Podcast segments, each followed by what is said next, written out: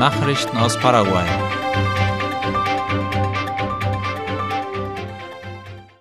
Peña und Voluarte haben Pläne zur wirtschaftlichen Entwicklung erörtert. Während seiner Reise in die Vereinigten Staaten im Rahmen der UN-Generalversammlung hat sich Staatspräsident Santiago Peña am Montag mit seiner peruanischen Amtskollegin Dina Boluarte getroffen. Darüber berichtet unter anderem die staatliche Nachrichtenagentur IP Paraguay. Bei dem Treffen wurde über die Stärkung der bilateralen Beziehungen zwischen Peru und Paraguay beraten.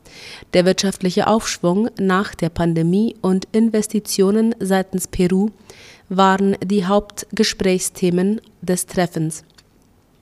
Peña hat sich zudem in dem jährlichen Concordia-Gipfel beteiligt. Hier treffen sich die weltweit führenden Köpfe von Wirtschaft, Politik und gemeinnützigen Organisationen. Paraguay stellt einen Weltrekord im Flaschentanz auf. Am vergangenen Sonntag kamen rund 500 paraguayische Tänzerinnen aus verschiedenen Städten zusammen, um einen neuen Rekord für das Land aufzustellen. Mari Seminario war dabei. Sie berichtete, dass die Organisatoren einen Eintrag in das Weltrekordbuch erreichen wollten. Dafür trafen sich an der Uferpromenade von Asunción mehr als 500 Tänzerinnen mit über 2000 Flaschen. Einige balancierten nur eine Flasche auf dem Kopf, andere wiederum zwischen 15 bis 20 Flaschen. Nach der Aufführung und dem Eintrag in das Guinness Rekordbuch gab es einen Folkloreabend. Das Innenministerium will mit lokalen Behörden und der Zivilgesellschaft in Kontakt bleiben. Das Innenministerium hat laut der staatlichen Nachrichtenagentur IP Paraguay am Freitag ein Programm gestartet, um die lokale Verwaltung zu stärken. Dadurch möchte das Ministerium in ständigem Kontakt mit den lokalen Behörden und der Zivilgesellschaft der 17 Departemente bleiben. Innenminister Enrique Riera hielt am vergangenen Freitag die erste Sitzung des Programms mit den 60 Kommissaren der Zentrale und später mit den Gouverneuren und Bürgermeistern der 17 Departemente. An der Grenze zu Clorinda beginnt die Zollbehörde mit der Formalisierung von Händlern. Das kündigte der Leiter des Zolls im Gebiet Nanava an der Grenze nach Argentinien Juan Olmedo an. Er sagte laut Ultima Hora, dass bei der Stadtverwaltung Nanava Beamte der Zollbehörde den Händlern dabei behilflich seien, sich in das Steuerregister einzutragen oder ihre Daten zu aktualisieren. Falls sie Schulden haben, bietet die Zollbehörde einen Finanzierungsplan an, damit die Händler ihre Produkte legal kaufen und verkaufen können. Olmedo wies darauf hin, dass die Verkäufer zudem legale Quittungen ausstellen müssten. Die Formalisierung soll den Bewohnern des Grenzgebiets dabei helfen, die Vorteile der sogenannten Pacotilla-Regelung zu nutzen. Es ist die vereinfachte Zollabfertigung für den Grenzverkehr. Bewohner in einem Umkreis von 20 Kilometern um die Grenze können Produkte im Wert von 300 Dollar pro Monat für den Eigengebrauch aus dem Nachbarland importieren. Bei der Einreise müssen sie am Zoll eine Rechnung oder Kassenzettel vorlegen. Am Montag demonstrierten Händler aus dem Grenzgebiet gegen die Maßnahme zur Formalisierung. Durch die verstärkten Kontrollen seien die Umsätze zurückgegangen, hieß es. Derweil haben sich rund 50 Gremien zusammengeschlossen und die Regierung aufgefordert, mit den Kontrollen nicht nachzulassen. Sie weisen darauf hin, dass sich durch die Maßnahme die Situation in den Grenzgebieten verbessern könnte. Der Stromverbrauch in Paraguay ist in diesem Jahr um fast 7 Prozent gestiegen. Wie ABC Color berichtet, stieg die Nachfrage nach Strom bei der nationalen Stromverwaltung ANDE in den ersten acht Monaten dieses Jahres um 6,7 Prozent. Zusammen mit dem Prozentsatz, den die ANDE nach Argentinien exportiert, erreichte der Energieverbrauch fast 14 Millionen Megawattstunden.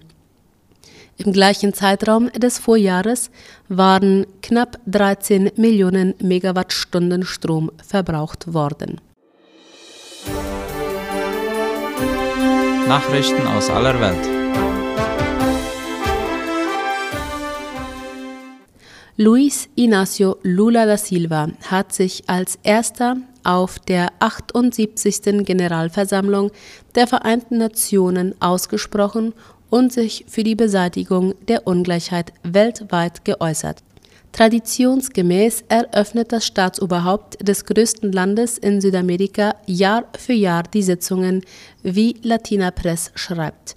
Lula betonte, dass die Überwindung von Ungleichheiten das globale Ziel für 2030 sein sollte und dass der Dialog der einzige Weg sei, um den durch die russische Invasion in der Ukraine gestörten Frieden wiederherzustellen.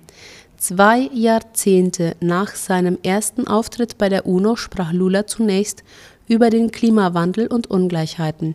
Laut Lula müsse man sich der Ungerechtigkeit bewusst werden, um sie als nicht natürlich wahrzunehmen. Es fehle an politischem Willen, die Ungleichheiten zu beseitigen, meinte der brasilianische Landespräsident. Russlands Verteidigungsminister im Iran eingetroffen. Russlands Verteidigungsminister Sergei Shoigu ist für Gespräche in den Iran gereist, wie der ORF schreibt. Der General traf heute in der iranischen Hauptstadt Teheran ein, wie Videos der Nachrichtenagentur Tasnim zeigten. Begleitet wurde er von einem Bericht des staatlichen Rundfunks von einer hochrangigen Delegation. Angesichts internationaler Sanktionen haben der Iran und Russland ihre Kooperation auf wirtschaftlichem und militärischem Gebiet ausgebaut. Die Islamische Republik unterstützt Russland nach westlichen Erkenntnissen auch mit sogenannten Kamikaze-Drohnen im Angriffskrieg gegen die Ukraine. Der Iran bestreitet dies. Die Polizei in London hat mehr als 1000 Beamte suspendiert oder, wie die Tagesschau schreibt, ihre Befugnisse eingeschränkt. Der Grund? Fehlverhalten. Anfang des Jahres hatte eine Untersuchung der Behörde institutionellen Rassismus und Sexismus bescheinigt. Das teilte die auch als Scotland Yard bekannte Polizeibehörde britischen Medienberichten zufolge mit. Demnach sind derzeit mehr als 200 Beamte suspendiert, bei 860 wurde die Ausübung des Dienstes eingeschränkt.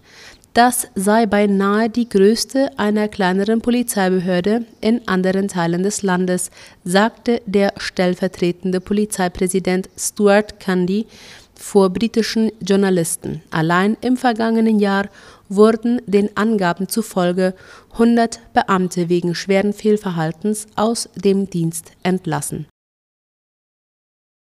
Der syrische Machthaber Assad reist nach China.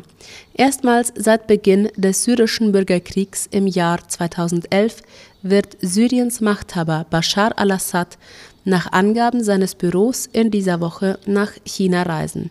Assad und seine Frau wollten die Volksrepublik ab Donnerstag auf offizielle Einladung des chinesischen Präsidenten Xi Jinping besuchen, erklärte das syrische Präsidialamt heute laut dem ORF.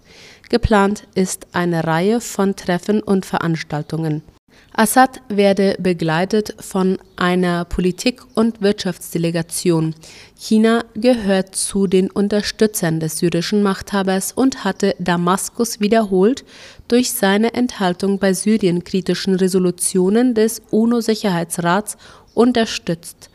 Nach jahrelanger politischer Isolation war Assad im Mai mit seiner Teilnahme am Gipfeltreffen der Arabischen Liga auf die diplomatische Bühne zurückgekehrt. Soweit die Nachrichten heute am Dienstag. Ich wünsche einen erholsamen Abend. Auf Wiederhören.